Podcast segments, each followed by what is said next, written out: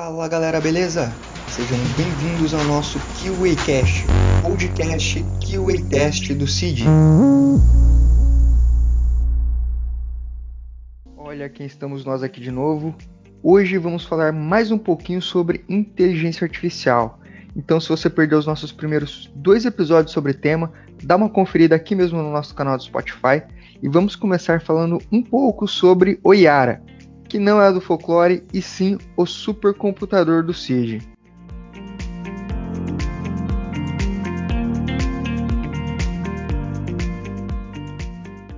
É, o CID até divulgou na imprensa recentemente sobre a aquisição desse equipamento.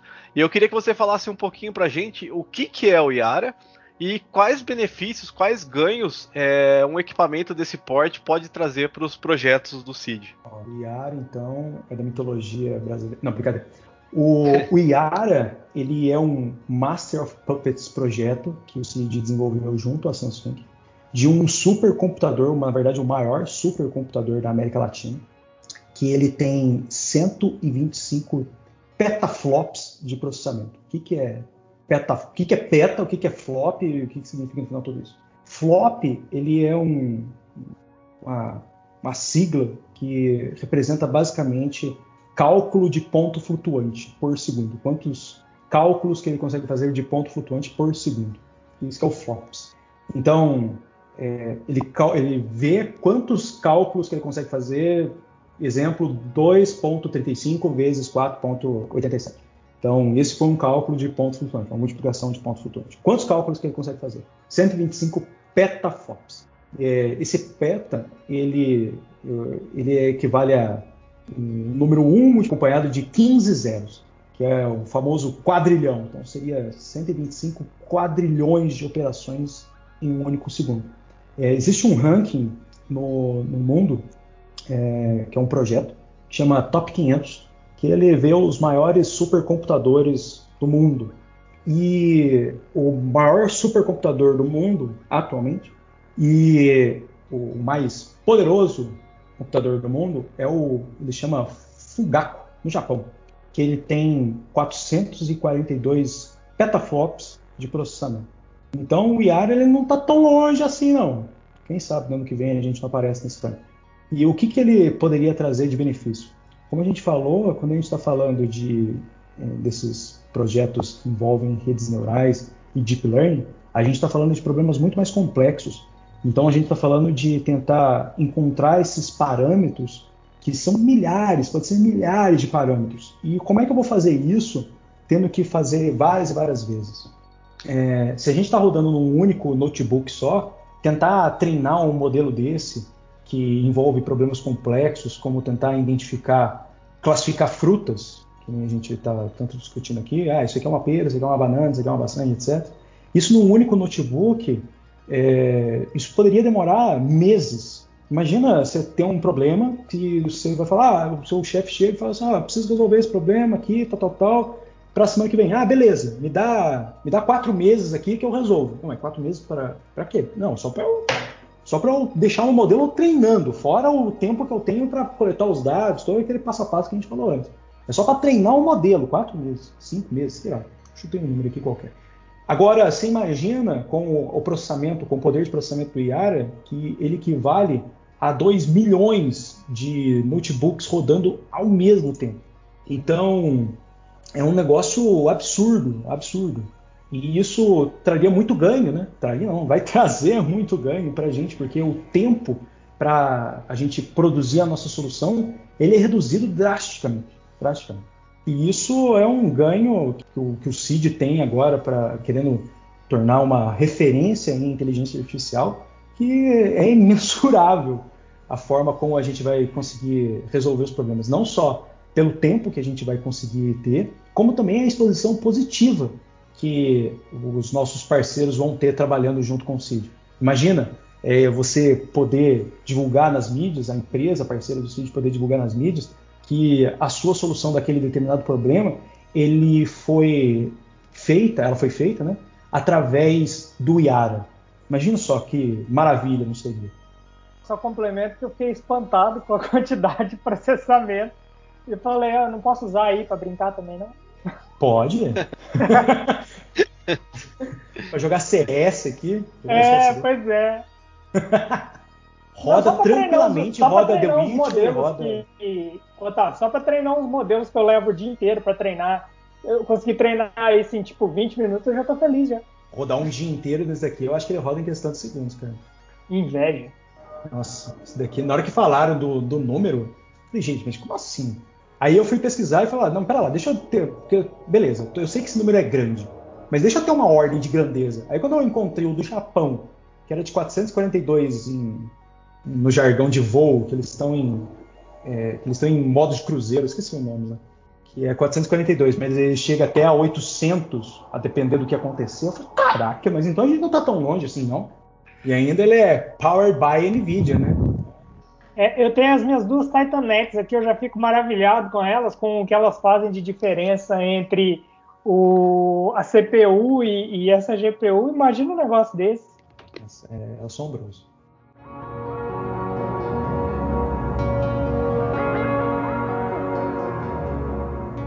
É, com relação a alguns riscos, que é a utilização disso por hackers ou terroristas. E eles podem invadir esses sistemas e provocar grandes impactos aí, dependendo da aplicação que a inteligência artificial está atuando. Como que vocês é, veem isso? Realmente existem esses riscos? Mais do que invadir esses sistemas, né? Eu acho que, que os modelos estão aí hoje em dia já para serem usados. Assim, qualquer um consegue é, usar, brincar e etc. Né? Aí já vai mais no sentido de, de eles quererem mesmo atacar esse tipo de coisa, né? É, é, é complicado você limitar isso no sentido de é, eu vou evitar que determinada pessoa X é, faça tal coisa. Como é que você, como é que você trazendo para o nosso contexto atual, como é que você evita um homem bomba? Como é que você evita um atentado terrorista? Você vai.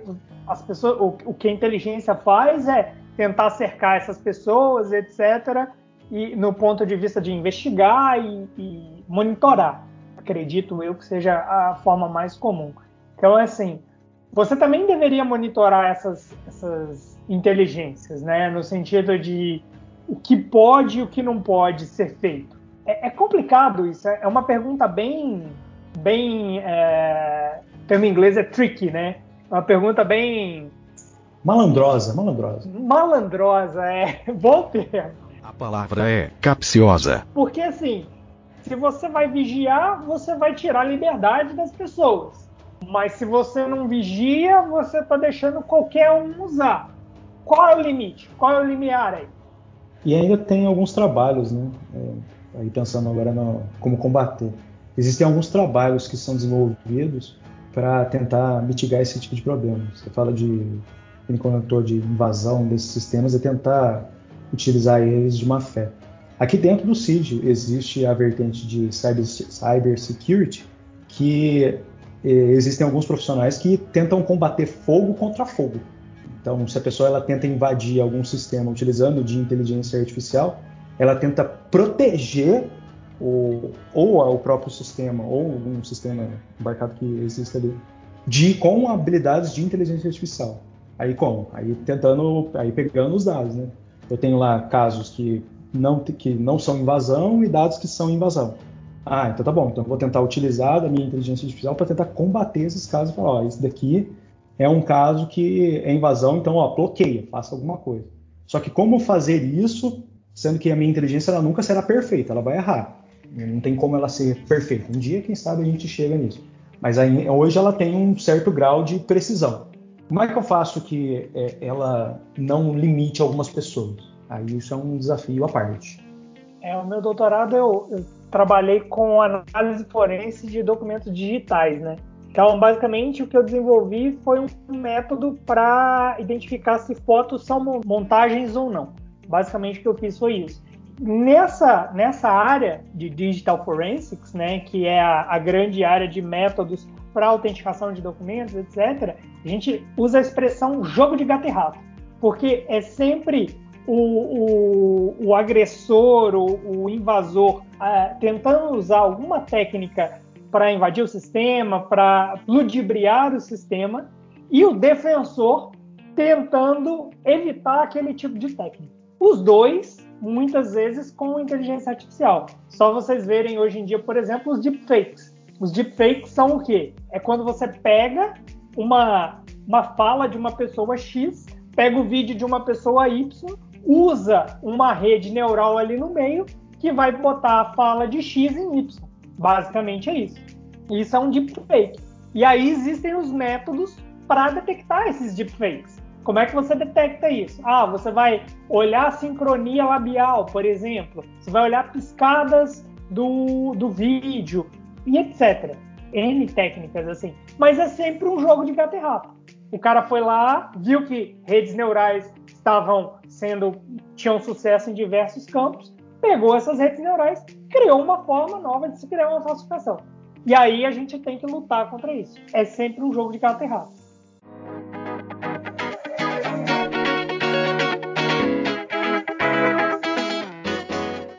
Conhece muito bem a, a, as fases de um projeto de desenvolvimento convencional, mas a gente queria entender o que, que muda entre um desenvolvimento de um projeto IA para um projeto convencional. Que fases que entram, se a gente tem essas fases bem definidas. Quando a gente está falando dessas fases, a gente tem um entendimento do problema, que é mais ou menos como funciona o desenvolvimento de software também. Né? Eu vou lá, converso com a área de negócio que está querendo a solução daquele problema, vou entender o que ela quer, vou tentar esmiuçar o problema tanto da parte de dados quanto da parte do que o, o meu, meu contratante ele quer. Então, qual a frequência que você quer que eu disponibilize essa informação para você? O que, que mais importa para você? É isso ou aquilo? Então, com base nessas perguntas, que não são tão técnicas, elas podem ser técnicas no, no olhar do, de quem está me contratando, mas ele também é técnico, ou ele deveria saber daquele, do problema que ele vivencia é, tentar pegar essa informação e transformar numa visão mais dadística, uma visão mais voltada para dados. E aí, ok, agora eu tenho isso daqui. Agora vem a fase de colher, eu conseguir entender o problema e também gostaria de entender um pouquinho do processo, de como funcionam algumas coisas. Do, do processo dele que ele está querendo contratar para resolver o problema dele. Agora eu venho para a fase de coleta de dados. Eu vou tentar entender onde é que os dados estão, vou começar a coletar eles e também vou começar a trabalhar com eles. Vou juntar, porque às vezes a informação está pulverizada em tabelas, bancos de dados, etc., em vários lugares. Então eu vou começar a juntar isso porque eu preciso ter uma única, um lugar que vai ter todas as informações num único lugar, para tentar resolver aquele problema específico. Com isso tudo em mãos, eu trabalhei, agora eu vou começar a explorar aqueles dados. Eu quero entender como que os dados estão dispostos. Quando eu estou falando de alguns projetos de é, inteligência artificial como visão computacional e tal, às vezes, dependendo do que for, eu não preciso nem passar por essa etapa, porque eu sei mais ou menos o que, que tem lá dentro. Ah, eu sei que são figuras, ok. É, mas será que não tem figuras ali que está catalogado como pera e não, não, é pera? Pode ser que aconteça, mas a princípio vamos considerar esse caso. Só que aí eu tenho outras etapas nesses processos de visão computacional e também de processamento de linguagem natural que eu tenho que é, tomar cuidado. Cada projeto é, tem, um, tem, as suas peculiaridades. Então, vou dar alguns exemplos. Quando eu estou falando de processamento de imagem, eu tenho que tomar cuidado com o tamanho da imagem. Pode ser que uma imagem venha com 128 bits e a outra venha com menos. Ah, eu, tenho, eu sei então que esses caras vai estar numa matriz x por x, todos vão ter que vir no mesmo tamanho. Quando eu estou falando de processamento de linguagem natural, eu estou falando de análise de texto, por exemplo, ah, eu sei que artigos, A, E, A e O, é, um, é, essas palavras que não agregam muito ao texto, essas aqui provavelmente, lógico, depende do problema, provavelmente eu vou remover. Eu sei que cachorros e cão, eles têm a mesma importância semântica no meu texto. Então eu não vou precisar tratar eles como se fossem palavras diferentes. Eu posso tratar elas como se fossem a mesma palavra. Então eu vou ter que ter, fazer um processamento desses casos. E é a mesma coisa quando eu volto para problemas mais gerais. Ah, vou ter que tratar casos que são faltantes, informações que são faltantes, casos que são outliers, que está fugindo da regra, e assim por diante. Depois, eu venho para uma fase que é tentar extrair quais são as informações mais relevantes para o meu problema. Quando eu estou falando de, eu estou falando de uma, uma tabela gigantesca que tem milhares e milhares de colunas, trabalhar com milhares e milhares de colunas talvez não seja uma boa ideia, porque eu vou cair num problema que vai ficar dificultando demais para o meu modelo. Será que eu não tenho colunas que representem melhor aquilo que eu estou buscando? Então, é que eles chamam de feature selection, ou seleção de variáveis. E a feature selection está dentro de um universo que chama feature engineering, que aí é estudar aquilo lá, estudar todos os dados e entender o que está acontecendo por trás. E aí depois eu venho para uma fase de modelagem, que é qual modelo que eu vou escolher? É uma rede neural? É um modelo baseado em estatística? É um modelo matemático? O que, que eu vou tentar usar? E por fim eu tenho a validação do meu modelo. Eu quero ver se meu modelo está performando bem ou não. E aí, se ele não performa bem, qual foi a etapa que eu errei? Foi a etapa de coleta de dados que não foi tão boa? Foi a etapa de escolha, de arrumar os meus dados, né? deixar os meus dados mais é, interpretável para o meu modelo? Foi a etapa de escolha das minhas variáveis mais importantes? O que foi tanto que eu errei para que eu. Ou foi meu modelo, né? Meu modelo não foi o bom o suficiente para conseguir generalizar aqueles dados. Então eu tenho esse trabalho que é um trabalho cíclico, que é um trabalho de formiguinha. Por isso que é ciência. É tentativa e erro. Não vou falar que é uma tentativa e erro chute, mas tem vezes que você está lá naquela ideia que fala, por esse caminho vai dar certo. Quando você chega lá, não deu certo. Rapaz, olha aqui. O que eu faço agora? Ah, volta, volta, começa lá atrás, tenta investigar. É um trabalho bem investigativo mesmo. Eu acho que não tem muita diferença de um projeto de, de desenvolvimento de software comum. Alguns detalhes ali que a gente presta mais atenção é o seguinte, né? Por exemplo, desenvolvimento de software comum, você vai ter o levantamento de requisitos num primeiro momento. A gente também tem isso paralelo em IA. Só que aí, uma vez que você tem esses requisitos, no desenvolvimento de software você já vai partir para quê? Você já vai partir para o desenvolvimento em si, que é criar ali, programar e etc, criar protótipos e etc. Na IA não. Na IA você, o momento que você levantou os requisitos, o que tem que ser feito, você vai buscar duas outras coisas, como o Otávio já falou aí, bateu bem na tecla, duas coisas muito importantes, que são o dado e o entendimento daquele dado. Ah, eu tenho um problema para resolver, aquele problema é baseado em um tipo específico de dados, e eu tenho que entender aquele dado. Tem que entender, e além disso, eu tenho que limpar aquele dado, eu tenho que trabalhar aquele dado de alguma forma, para só depois disso eu ir para o meu desenvolvimento de fato. E aí um outro ponto muito importante que o Otávio também levantou e que assim é muito difícil de você fazer cliente entender quando o cliente não tem um setor de IA dentro da própria empresa, ou quando o cliente quer o um negócio para ontem, né, que acontece muito também, que é esse ponto de tentativa e erro.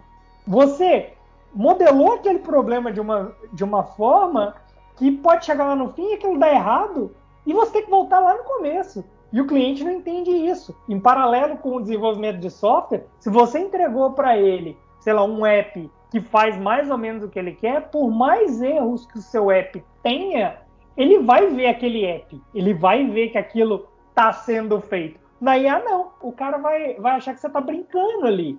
Sabe? Eu já tive cliente do cliente virar para mim e falar: Nossa, mas você é muito acadêmico.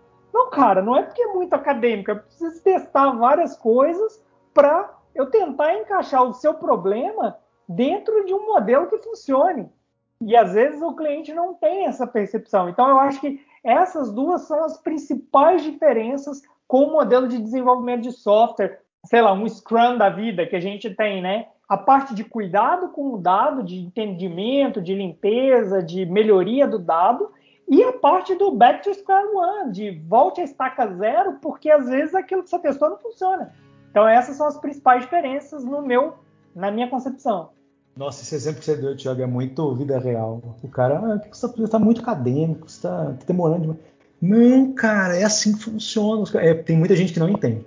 E tem empresa que, quando vai desenvolver né, esse tipo de, de, solução dentro da própria empresa, né, criar uma área de analytics ali, ela acha que não, coloca ali, vamos fazer porque está na moda, não sabe nem porquê, não sabe nem onde que começa. É um, tem, tem empresa que, que, que, erra nesse aspecto e fala, não, cara, é um negócio que é, é, um universo um pouco à parte do, do mundo empresarial. Tem que ter, lógico, as suas entregas e tal, mas a forma como ela entrega as coisas tem um, uma cadência diferente. Você não pode levar igual as outras áreas da empresa que você fala, não, tá aqui, eu tô vendo as coisas acontecendo ao longo do dia.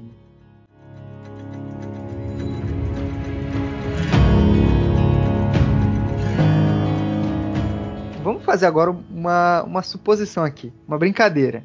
Vamos supor que eu quero me especializar em A. Não que eu, que eu esteja dizendo assim que eu quero roubar a vaga de vocês. Longe de mim isso. Mas vamos supor que eu hoje começar a me especializar em A. Existe algum curso, sei lá, existe uma graduação específica? Ou então existe alguma trilha que, que eu poderia seguir? RGB, você falou aí, eu não tinha pensado nisso não, mas agora que você falou... Vamos encerrar aqui, Otávio. Acabou, não então, vou falar mais nada, não, porque não vou roubar o nosso emprego. então, vou ensinar agora? Vou ensinar aqui? Eu não, é. sozinho.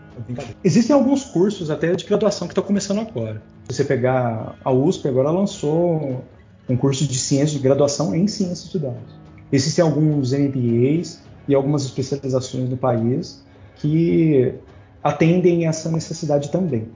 Mas não existe hoje um negócio tão difundido que fala, ah, vou me especializar em inteligência artificial, vou me especializar desde o início da, da minha graduação, assim, que, como falei, bem difundido. Você pode começar por estudando matemática, você pode estudar estatística, computação. É... Ah, mas são só esses, só? Não, você pode começar estudando jornalismo e mesmo assim migrar para essa área. Mas no final das contas, você vai ter que aprender algumas coisinhas, mesmo que seja por conta própria. É, seja a parte de computação, que querendo ou não, você vai ter que programar, aprendizado de máquina depende da máquina, então você vai ter que programar, saber programar pelo menos. Vai ter que ter um pouquinho de entendimento de matemática, a gente até comentou ali, né? Não é um, um negócio que te bloqueia, mas que seria bom, né? Também entendimento de negócio. Então, se você é uma pessoa que só gosta de ficar focado programando e se não pudesse conversar com mais ninguém na face da Terra seria o seu mundo ideal, talvez seguir nessa carreira de aprendizado de máquinas, ciência de dados, é, não seja a sua praia.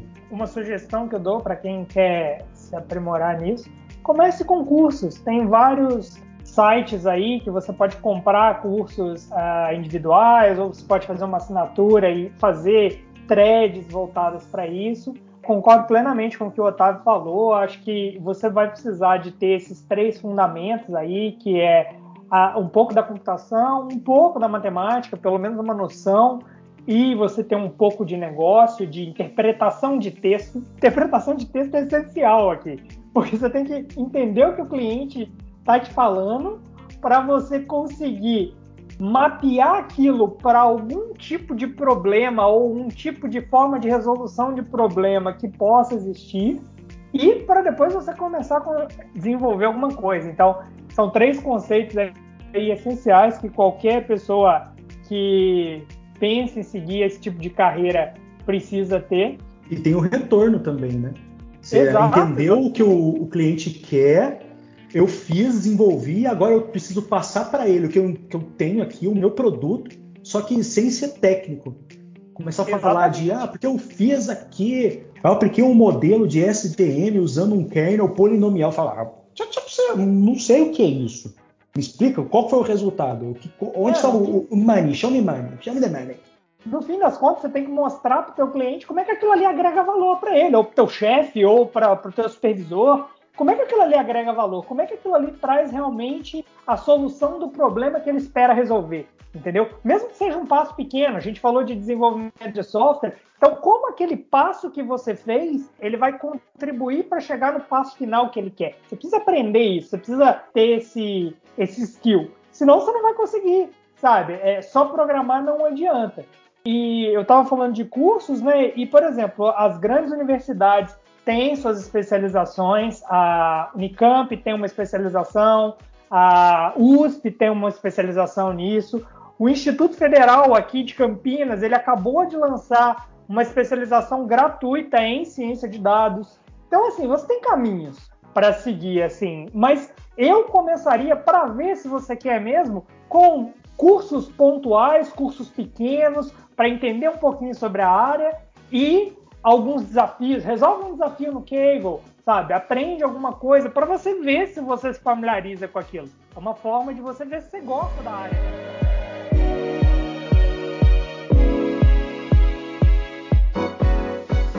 Então, um histórico para gente assim de como surgiu o IA, né? Histórico para gente um pouquinho mais preciso. Acho que o pessoal vai é, vai se interessar aí para saber como que surgiu isso aí há mais de 50 anos. O começo está lá junto com Alan Turing, né? Aqui esse teste que o Thiago bem comentou, surgiu dele, ele falou, ah, isso daqui eu não sei identificar o que, que é, não sei explicar o que, que é aprendizado, não sei explicar o que, que é inteligência é, de uma maneira tão simples, porque é um conceito bem abstrato. Mas eu consigo falar se a máquina ela vai ter superado ou não de alguma forma a inteligência humana, ou pelo menos equiparado por esse teste. É quase que um consenso.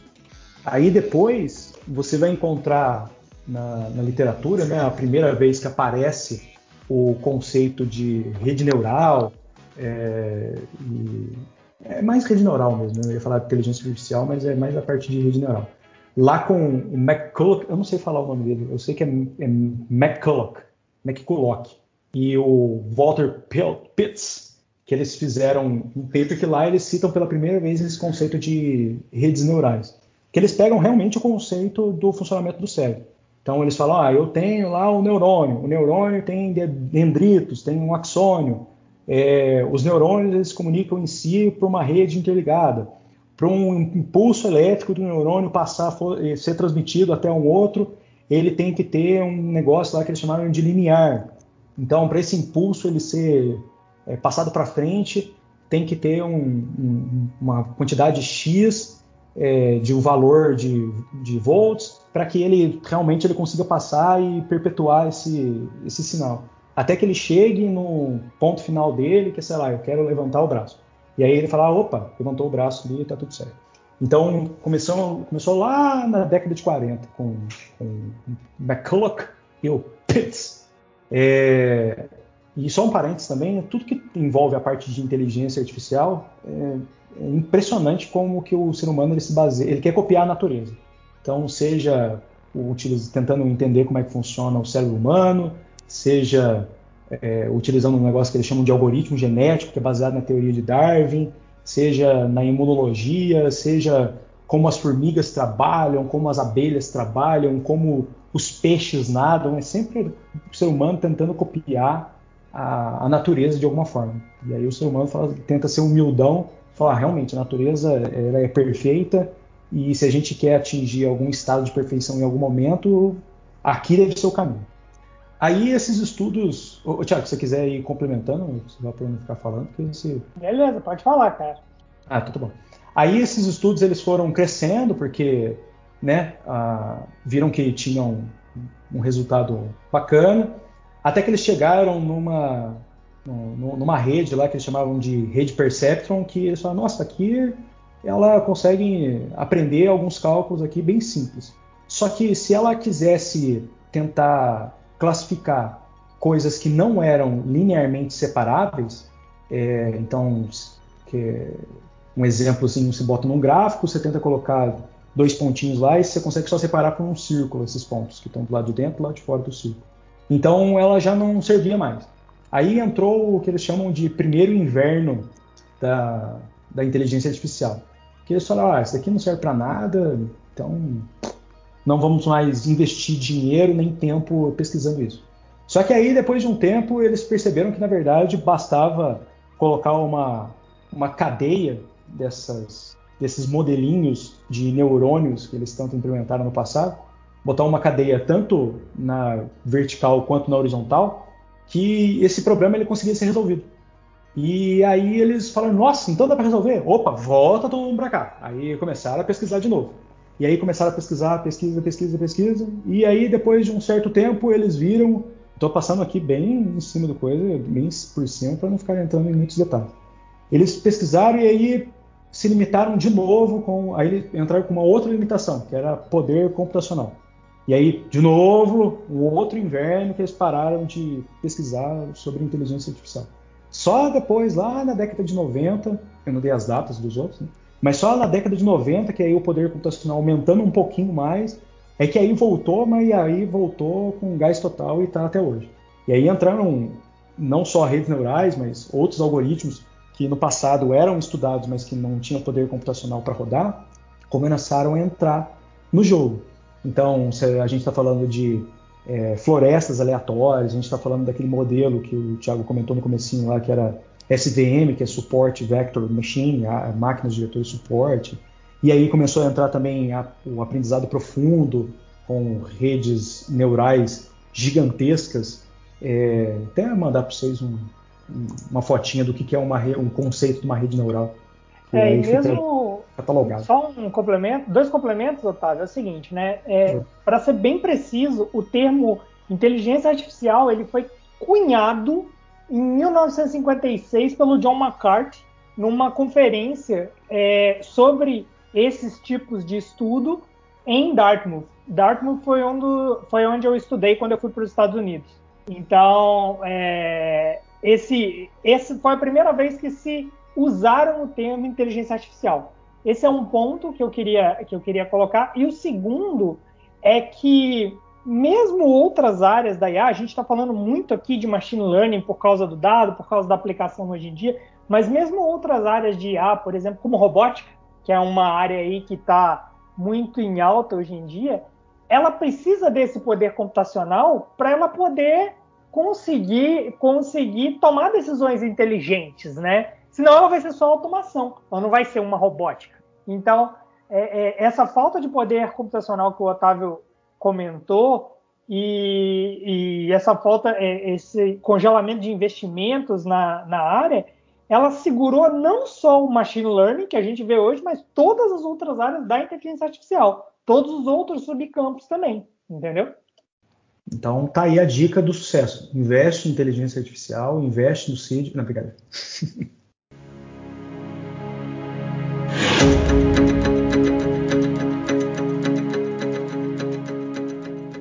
também pela Cara, a gente ter chamado, porque eu fiquei, foi, um, foi uma honra na realidade. Legal. É a primeira vez que eu participo de um negócio desse, achei bem legal.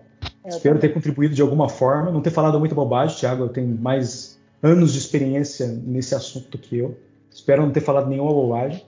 E, mas eu fico muito contente porque eu gosto demais desse assunto. É, gosto de falar sobre. Não é para todo mundo que eu consigo falar, porque nem é todo mundo que tem essa vontade no barco, Não adianta puxar isso no barco, a galera não acompanha, né, cara? é, então, não adianta. É. É, mas, por exemplo, na semana passada, eu estava comentando com, com, com, a minha noiva a respeito desses pontos de, de ética dentro da, da, da inteligência artificial. E, e, ela nunca gosta muito dos assuntos que eu, que eu falo sobre. É, dos assuntos do serviço. Uhum. Porque não, não, não tá muito próximo da realidade dela, que é na parte da saúde e tal, e ela fica meio limitada nesses assuntos. Mas na hora que eu comecei a, a falar um pouquinho sobre essa parte da ética, ela se interessou bastante, e aí a gente começou a filosofar, a discutir um pouco. E tudo que envolve isso eu gosto bastante, seja a parte mais filosófica, seja a parte mais técnica, eu gosto pra caramba e eu fico muito contente que vocês tenham tido esse tipo de pergunta, tenham tido esse tipo de dúvida, que levantou esse negócio lá dentro do time de QA, que dá para ver que o pessoal, se tem dúvida e quiseram levantar esse negócio do podcast, porque tem interesse, né? Sim, com certeza. É Obrigado isso. também. Foi bem legal. Foi a é, primeira vez que eu participo de um podcast, então foi bem, bem bacana bater esse papo com vocês. A minha é a segunda, tá? Só pra assim, pra não...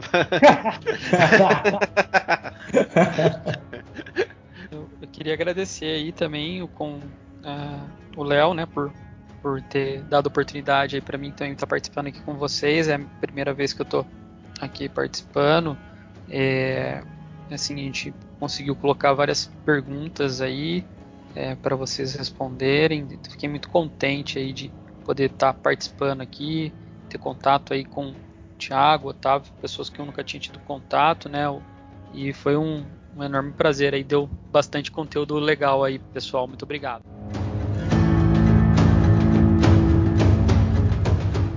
Muito obrigado aí, pessoal. Gostaria de agradecer especialmente ao, os universitários que estiveram aí com a gente. O Tatá e o Titi, Titi Tatá, uma dupla dinâmica.